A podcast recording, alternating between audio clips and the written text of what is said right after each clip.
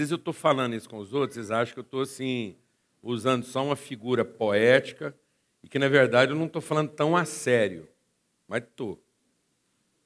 E o que eu vou falar é muito sério, não é uma brincadeira, é, é, não é um, um, exagero de linguagem, não.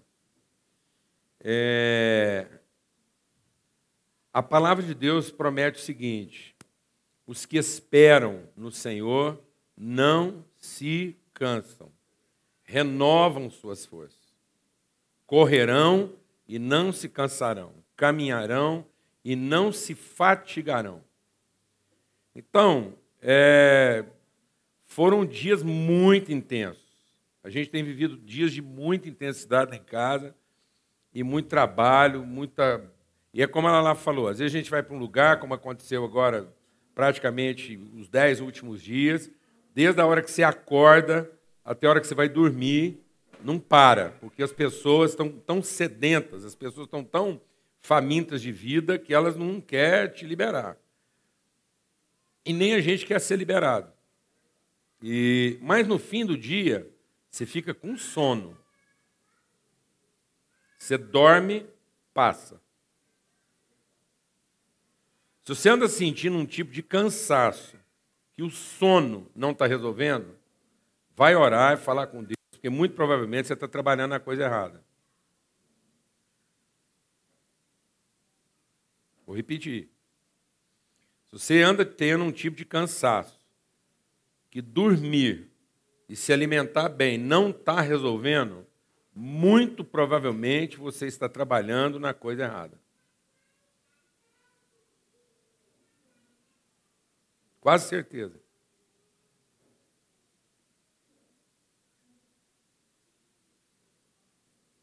Porque aí já não é uma fome e nem sono físico que você está sentindo.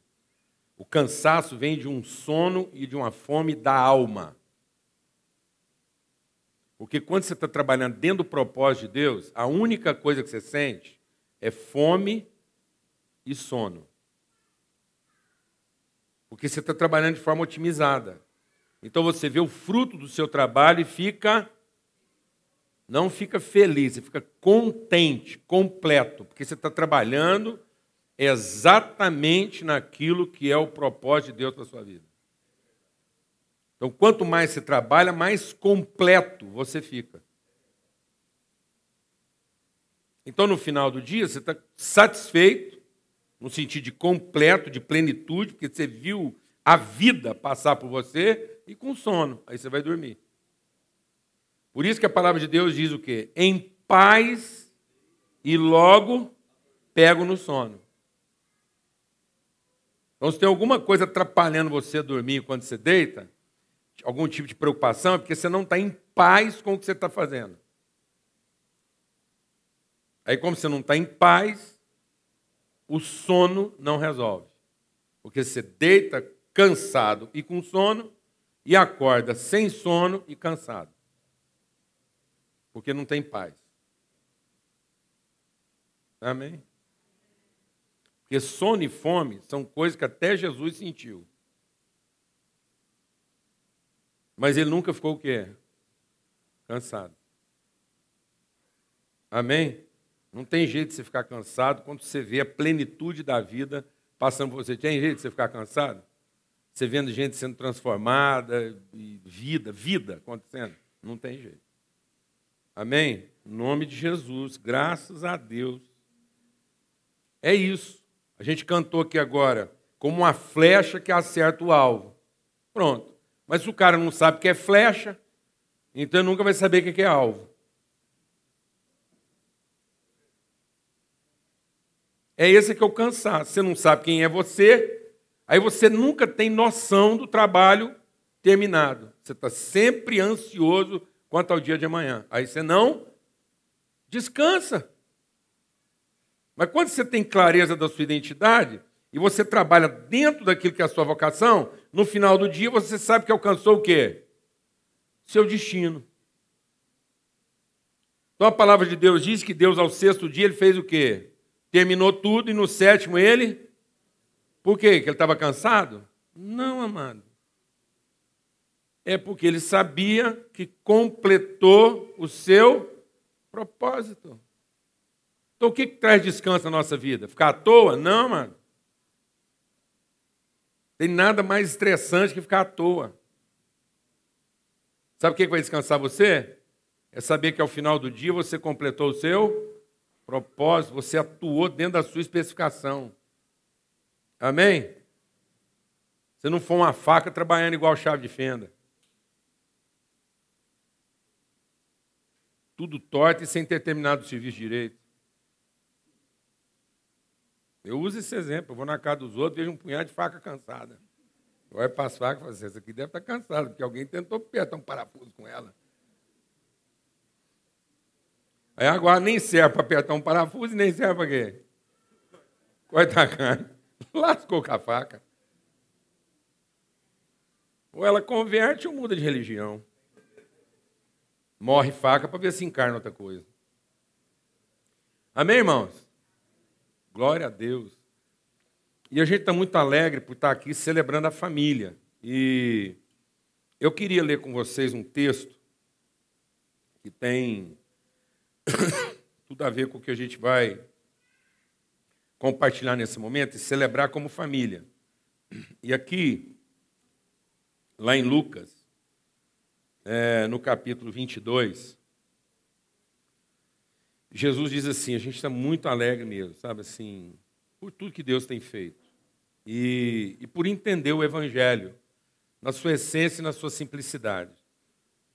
O nosso propósito aqui o tempo todo é a gente poder entender que o Evangelho, eu vou repetir isso muitas vezes, o Evangelho não foi deixado para nós, a palavra de Deus não está para nós, para gerar em nós a expectativa do que nós vamos receber. Então, o Evangelho não é para alimentar em você a expectativa do que Deus pode te dar. O Evangelho é para alimentar em nós a certeza do que ele já nos deu. Então, o Evangelho não é para projetar um futuro expectado, não é para você ter expectativas de futuro, é para você ter perspectivas de presente. É para você viver a vida de acordo com uma referência. E quando o Evangelho revela o que Deus já me deu, ele também revela o que nós podemos oferecer. Então o Evangelho é para ser aterrado. Desgraçadamente, o modelo religioso começou a usar o Evangelho para perpetuar instituições. Então muitas vezes as pessoas começaram a pregar o Evangelho para gerar em nós um medo do futuro e fazer com que, com medo do futuro, a gente dependesse da instituição para se garantir. Alguém está entendendo o que eu estou falando ou não? Então, esse medo do futuro faz com que a gente acaba dependendo das estruturas, e aí fica um evangelho projetado para o futuro e não como uma perspectiva de como viver no presente. E a palavra de Deus diz que o evangelho nos salva revelando uma graça que nos educa. Então, a graça, ela só é salvadora se ela me educa a viver. Se o seu contato com o evangelho, se o seu contato com o Espírito Santo com a vida de Deus, não está te educando, não é uma pedagogia de vida. Se a nossa teologia é só para orientar uma liturgia, então nós perdemos o espírito do Evangelho.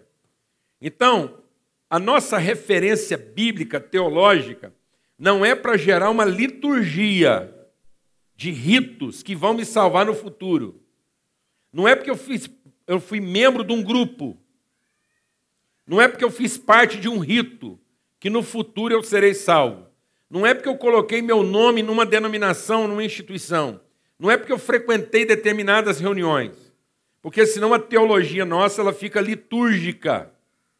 A teologia não tem caráter litúrgico. Ela tem prática litúrgica. Então a teologia tem algumas práticas. Ela tem uma liturgia. Mas a natureza da teologia, ela é pedagógica.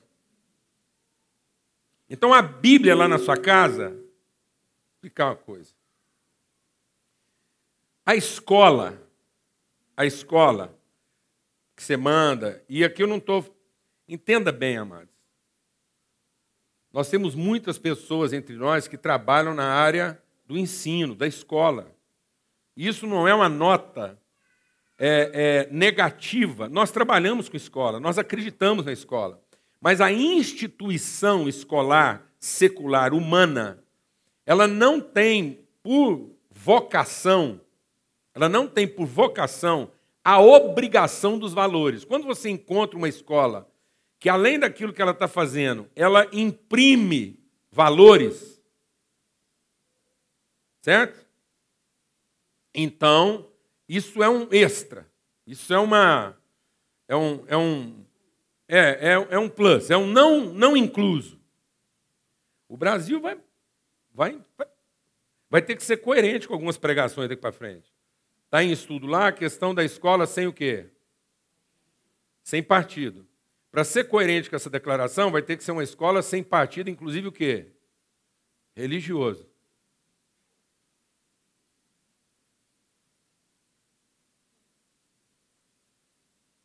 Então, pode ser que aconteça como aconteceu na Europa, que as escolas comecem a ter como elemento proibitivo a celebração de culto no horário escolar. E os crentes estão acostumados a usar o horário escolar para fazer culto, fazer evangelismo. Alguém aqui sabe o que eu estou falando ou não? Para ser coerente, tinha que proibir para todo mundo. Imagina se isso for entrar na grade escolar e todas as religiões quiserem fazer um cultinho na hora da aula, o que, que vai acontecer com a grade lá? Ninguém mais vai dar aula. Então, isso não está na natureza da estrutura escolar, mas isso está na natureza da estrutura familiar. A família é a escola da vida. Então, a escola lá na sociedade, ela prepara para a atividade profissional. Ela vai até trabalhar alguns conceitos de ética. Mas muitas vezes uma ética de inclusão e uma ética estética. Como é que a sociedade pode funcionar de maneira mais harmônica e quais são os critérios para as pessoas serem incluídas ou excluídas de determinadas atividades. Mas ela não vai ter muita obrigação da ética de valores, que essa ética de valores tem que ser definida onde? Em casa? Até porque cada família pode ter um conjunto de valores diferente da outra. Então a escola não pode catequizar em cima dos valores, porque são a, é a família que vai definir esses valores. Alguém está entendendo o que eu estou falando ou não? Amém, amados? Então, a palavra de Deus é o livro da vida. Mas não é para pautar uma liturgia religiosa. É para a gente encontrar na meditação da palavra de Deus o caminho da vida. Como é que a vida funciona? Entendeu, meu irmão? Está entendendo isso? Ontem a gente estava conversando num jantar e uma irmã virou para mim e falou assim: É, a gente precisa entender é, que a gente tem que tomar uma.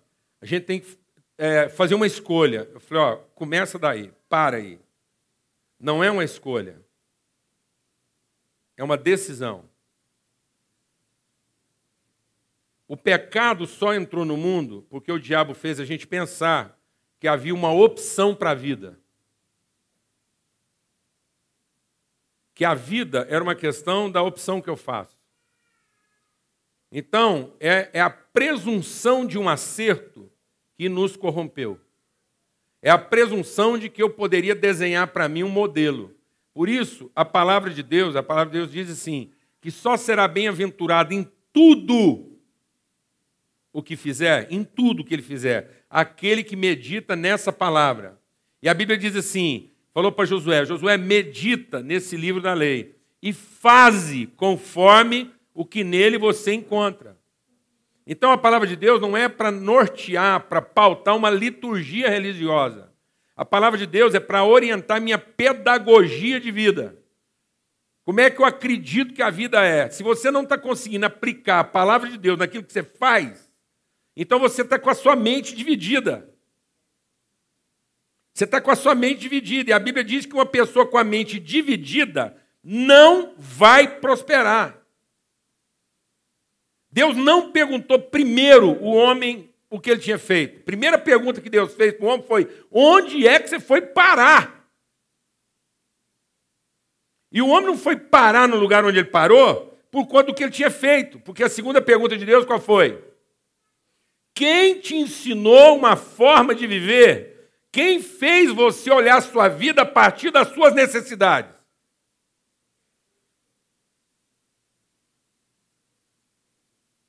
Quem fez você olhar a vida a partir das suas necessidades? Quem te ensinou a decidir a partir das suas necessidades? Porque a Bíblia diz que quando Jesus estava celebrando a ceia com os discípulos lá no caminho de Emaús, os discípulos estavam cegos, não conseguiam ver Deus, não conseguiam ver Jesus. Aí Jesus sentou, partiu o pão com eles, o que, que aconteceu? Abriram-se os olhos. Há duas situações que fala dessa. Abriram-se os olhos. Abriram-se os olhos na mesa quando Jesus partiu o pão, e abriram-se os olhos lá no jardim do Éden, quando o homem e a mulher comeram do fruto da árvore da vida. Ora, então o homem estava cego? Não. Lá no jardim do Éden, por que, que diz abriram-se os olhos? Abriram-se os olhos para ele ver a vida a partir da sua necessidade e não a partir da sua vocação. O homem deixou de ver a vida segundo o seu propósito para ver a vida segundo a sua carência. E aí Jesus vem agora e parte o pão com eles e abre os olhos deles de novo, para que eles parem de ver a vida de acordo com a sua carência, que é o que estava deixando eles cegos, e passem a ver a vida de acordo com a sua vocação. Amém, amados? Então isso é uma pedagogia, não é uma liturgia. Então abra sua Bíblia lá em Lucas, no capítulo 22. E diz assim: E ele, verso 19: E ele tomando pão, deu graças, o partiu e disse: Isso é meu corpo que é oferecido por vocês. Façam isso em memória de mim. Façam isso em memória de mim.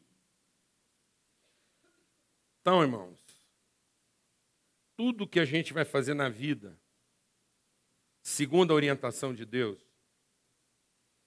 é para produzir uma referência pedagógica de qual é o sentido da vida. É para ensinar. Ensinar o que a vida é na sua essência. E não o que nós gostaríamos que ela fosse. Então Jesus está dizendo: façam isso em memória de mim. E ele escolhe a coisa mais elementar da nossa vida, mais básica, que é a refeição, que é o momento em que nós nos reunimos para comer. E aí ele vai ressignificar isso.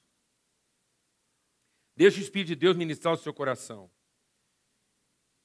O Deus que nos criou, ele nos criou a partir do princípio. O princípio criativo de Deus é produzir uma referência pedagógica que leve à consciência da identidade. Então ele diz assim: façamos um humano ser que seja a imagem visível de quem nós somos. Então, tudo que você fizer na vida, tudo que você fizer, só vai alcançar seu verdadeiro propósito se aquilo que você está fazendo transmite, comunica, referenda, imprime, comunica, transfere uma forma de conhecimento que ajude as pessoas a conhecer sua identidade e a sua vocação. Então nunca faça nada, nunca, absolutamente nada, por exclusiva necessidade ou importância. Porque quem está fazendo alguma coisa por necessidade ou porque é importante, está fazendo por interesse. Então, ou você está fazendo por uma carência porque é necessidade, ou você está fazendo por uma cobiça porque julga importante. Então a Bíblia diz: não faça isso, não faça nada por obrigação nem por necessidade. Mas faça para transmitir a essência. Ele diz: vocês são sal, vocês são a luz.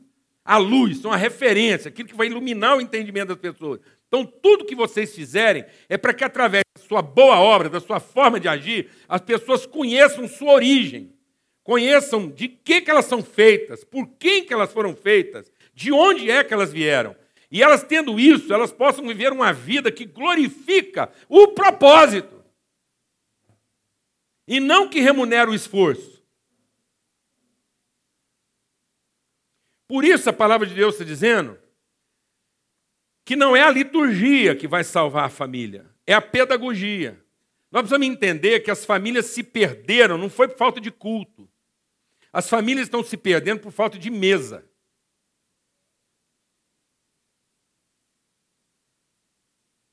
O pecado não foi sexual. Alguém muito desgraçado fez a gente pensar que o primeiro pecado do homem foi o sexo. Eu sei por que eles fizeram a gente pensar isso. Porque se eles entrassem na intimidade de um casal para controlar a intimidade de um casal, eles controlariam todo o resto da vida das pessoas.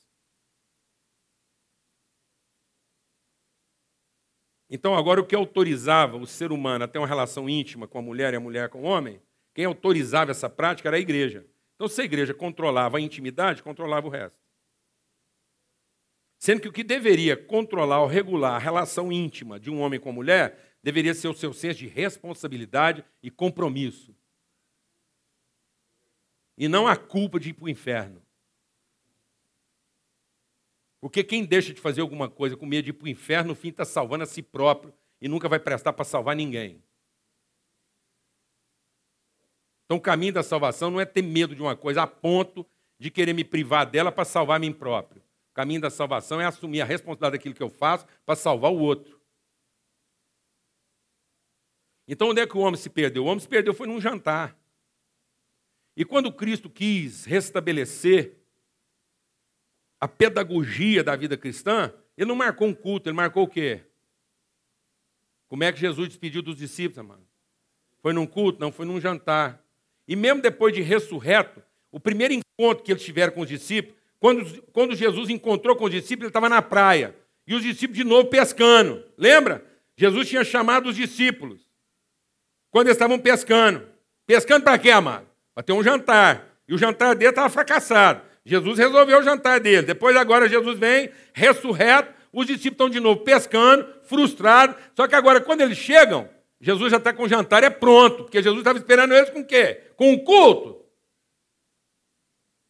Os caras estavam lá, Jesus ressurreto, voltou lá, pensa, o abafo, tanto que Jesus ia abafar. Os discípulos vão voltando da pescaria e está lá Jesus ressurreto com um culto. Um punhado de anjos tocando trombeta, aquele negoção todo, um inão caindo do céu, pá! Louvorzão, e Jesus com as azonas abertas, assim, com a túnica luminosa no meio da escuridão, aquele facho de luz descendo do céu, uma vozona lá, é ele, é ele, pronto. Não, mano. Sabe o que Jesus estava fazendo enquanto os discípulos estavam pescando? Assando um peixe para que eles chegarem e comungar com ele num jantar. Aleluia, irmão. Vai encontrar com os discípulos no caminho de Emaús. Os caras estão cegos. Andaram com Jesus. Tudo aconteceu. Viram Jesus crucificado e estão lá cheios de desapontamento. Cheio de desapontamento. Aí Jesus fez o quê? Fez um culto de libertação para libertar os caras porque estava cego? Não, o que Jesus fez? Partiu o pão na frente deles. Amados, a mesa é um marco de memória. Quando a gente batiza, os sacramentos da igreja não são elementos litúrgicos. Batismo e ceia não é para garantir e nem para incluir ninguém em coisa alguma. A gente não batiza os filhos para incluir, para ver se agora eles são bento. Não, vou lá benzer meu filho, porque agora se eu meter uma água benta nele, um óleo bento, um trem bento lá, aí o capeta não toca nele. Que bobagem, amado. Que bobagem. Que é uma pessoa mais benta do que Jesus e foi crucificado. Foi trespassado, foi humilhado. Não é assim que nós vamos proteger nossos filhos. Nós não vamos proteger nossos filhos dando a eles uma condição benta. Nós vamos proteger nossos filhos ensinando para eles, pedagogicamente, todos os dias, eles serem educados a pensar que eles já foram abençoados. Isso quer dizer que nenhum projeto de Deus na vida deles poderá ser frustrado, que eles só vão enfrentar frustração na vida naquilo que eles estiverem trabalhando segundo suas expectativas, carências e cobiças. Você não quer ter filho frustrado? Então ensina ele a buscar a vontade de Deus na vida dele. E não o poder para prevalecer sobre os homens. Porque isso é perda de tempo. Ensina os seus filhos a ter memória espiritual. Está faltando memória espiritual na nossa casa. Está faltando testemunho de como é que, na verdade, nossos desafios foram vencidos. Que não foram vencidos na nossa força, foram vencidos na misericórdia de Deus. Foi a misericórdia de Deus que trabalhou a nosso favor, porque estivemos por um fio para ser destruído. Então a mesa não é para celebrar sua riqueza, a mesa não é para celebrar o quanto você ganha, o poder que você tem, como muitos pais estão fazendo na mesa. Sentam-se com seus filhos na mesa para dizer o quanto custou aquele pão e que se ele não trabalhar igual um desgraçado, ele vai passar fome. Não, amados. A mesa não é para celebrar nosso poder, nossas escolhas corretas. A mesa é para celebrar o fato de que nós nunca abrimos mão de privilegiar a comunhão. Que mais importante do que o poder é a relação. A mesa é para a gente lembrar qual é a verdadeira prioridade da nossa vida. E a prioridade da nossa vida é estarmos juntos, ter comunhão uns com os outros, abençoar a vida uns dos outros, e produzir memórias afetivas na vida uns dos outros. Os homens hoje não estão produzindo memórias afetivas, estão produzindo memórias de cobiça, de ganância, estão despertando vaidade, estão colocando sonhos de ganância, de cobiça, estão ensinando as pessoas a estabelecer critérios de importância sem saber aquilo que é essencial. Não adianta uma pessoa saber o que é importante se ela não descobrir o que é essencial. Uma pessoa que é ensinada a, a, priorizar o que é importante sem saber o que é essencial, ela vai se tornar uma pessoa ansiosa. Uma pessoa que aprendeu a, a priorizar as suas carências sem saber o que é ansioso, a sua, o, o essencial, ela, se ela prioriza carência sem saber o que é essencial, ela se torna uma pessoa carente. Se ela prioriza o que é importante sem saber o que é essencial, ela se torna uma pessoa ansiosa. E trazê-la para o culto não vai resolver isso. Se ela não tiver mesa em casa, se ela não tiver comunhão em casa, é lá que os olhos vão ser iluminados. Aqui nós vamos celebrar isso, mas não vamos resolver isso. O encontro da igreja é para celebrar essa transformação e não para substituir. Amém, meus irmãos? Como é que o filho pródigo converteu, mano? Como é que o filho pródigo converteu, irmão? Numa campanha evangelística, numa praça pública, ouvindo um apelo. O cara estava desgraçado, ficou sabendo, recebeu um folheto. Né? O cara estava lá na pior, alguém passou, falou, oh, vai ter um culto hoje à noite lá na praça, vai lá, uma banda boa. O pregador veio de fora e foi lá, aceitou o apelo. Não, amados, como é que o filho pródigo converteu, mano? Não, ele converteu num jantar, ele estava vendo os porcos comer e lembrou que já tinha visto um jantar diferente. Foi um jantar de porco que fez o filho pródigo converter. Então, no fim, ele converteu numa mesa, porque ele tinha memória de outra mesa. Sabe por que muitos filhos estão tendo dificuldade de se converter? Porque quando eles estão comendo com os porcos, eles não se lembram de uma mesa diferente daquela. Porque ele sempre se sentou com pessoas que só se reúnem pela necessidade. Porque é isso que os porcos fazem. Os porcos vão lá para o coxo porque estão com fome. E não porque entendem a importância da relação.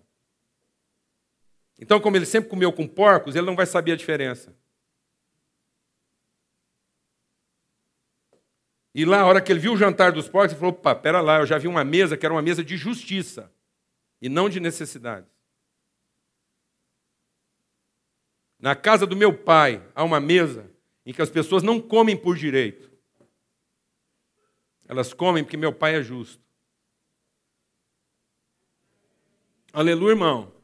E o filho mais velho não entrou por quê, mano? O filho mais velho estava lá nervoso porque não queria participar do quê? Do culto. Não, o filho mais velho não se converteu porque ele queria culto. Ele queria culto. Ele falou: Pai, eu, eu sempre fiz, o senhor nunca me deu uma oferta, nunca fez um culto para mim. O senhor nunca fez um culto para mim, agora faz um jantar para meu irmão. Está vendo, amado? A crise entre culto e jantar. O nosso senso de direito pede o quê? Liturgia. E o nosso senso de justiça pede o quê? Relação. E eu fiquei pensando, a Bíblia diz que eles marcaram um jantar para aquele filho mais novo, agora eu vou usar aqui uma extravagância poética sem cometer uma heresia teológica. Nós vamos atrasar um pouquinho aqui hoje, mano. E eu fiquei pensando, a Bíblia diz que o jantar já estava acontecendo quando aquele rapaz chegou. Eu fiquei pensando, será que aquele rapaz, de tanto trabalhar, estava acostumado sempre a chegar atrasado para o jantar? Será que aquele moço nunca entendeu? Porque quando ele fala assim, o senhor nunca me deu um cabrito para comer, está vendo? Ele tinha um problema de culto, mas no fundo ele queria um jantar. Ele nunca se sentiu na liberdade de fazer um jantar para os amigos. Seus filhos têm liberdade de fazer um jantar para os amigos na sua casa? E por que, que aquele menino, às vezes, nunca sentiu essa liberdade? Porque talvez ele nunca tenha participado corretamente da mesa, porque estava sempre chegando atrasado para quê? Porque estava trabalhando demais. Porque a Bíblia diz que porque ele estava no campo trabalhando, quando ele chegou, o jantar já estava acontecendo. Ele não estava em casa à hora que o irmão dele chegou. E o que, que tirou ele de casa, amado? Que ele não estava lá na hora que o irmão dele chegou. A ideia de que o que ia salvar ele era o quê? O trabalho.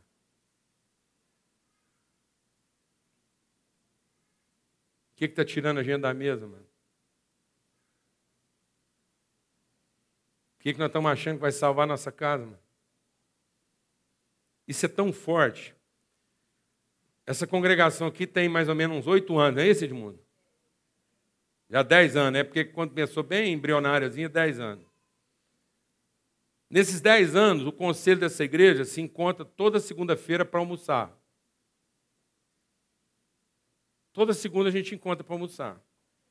Pode ter dois, pode ter dez, pode ter onze. A gente é um grupo grande. São mais de 10 homens. E são 11.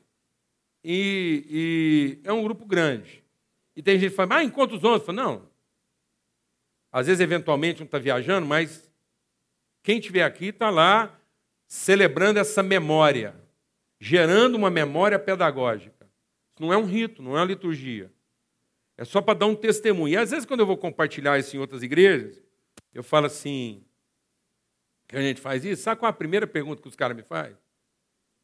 Ah, mas o que, que é isso? Mas almoçar o conselho toda segunda-feira fica caro. Falei, como assim? Você nem me perguntou o que, a gente come. Está vendo como é que é a cabeça das pessoas? Ué, o cara não perguntou se nós comemos pão com salame. Hã? Por que, que ele achou que fica caro? Isso é uma mente, rapaz. Seu capeta. Que hora que você fala de relacionamento, o cara já logo faz o quê? Precifica. Quem precificou esse negócio? E se nesses 10 anos nós tomamos só água e chupamos uma rapadura? Se almoço, nós vamos lá, parte uma rapadura, toma um copo d'água, que é tem mais bom que você comer uma rapadura bem feita. Depois toma um copo d'água? Quem já teve essa experiência? Se você não teve essa experiência gastronômica, eu vou te falar um negócio. Só uma experiência gastronômica. Você juntar os amigos, trazer uma rapadura de longe, partir ela nos pedacinhos, come, toma uma água, depois pega mais um pedacinho, toma um café. Pronto, uma refeição completa. Hã? E na nossa lá tem rapadura. Então, assim, estou falando porque tem. Então, tem hora que a gente almoça com pressa esperando chegar a hora da rapadura. Amém, irmãos? Em memória de nós, em memória de mim.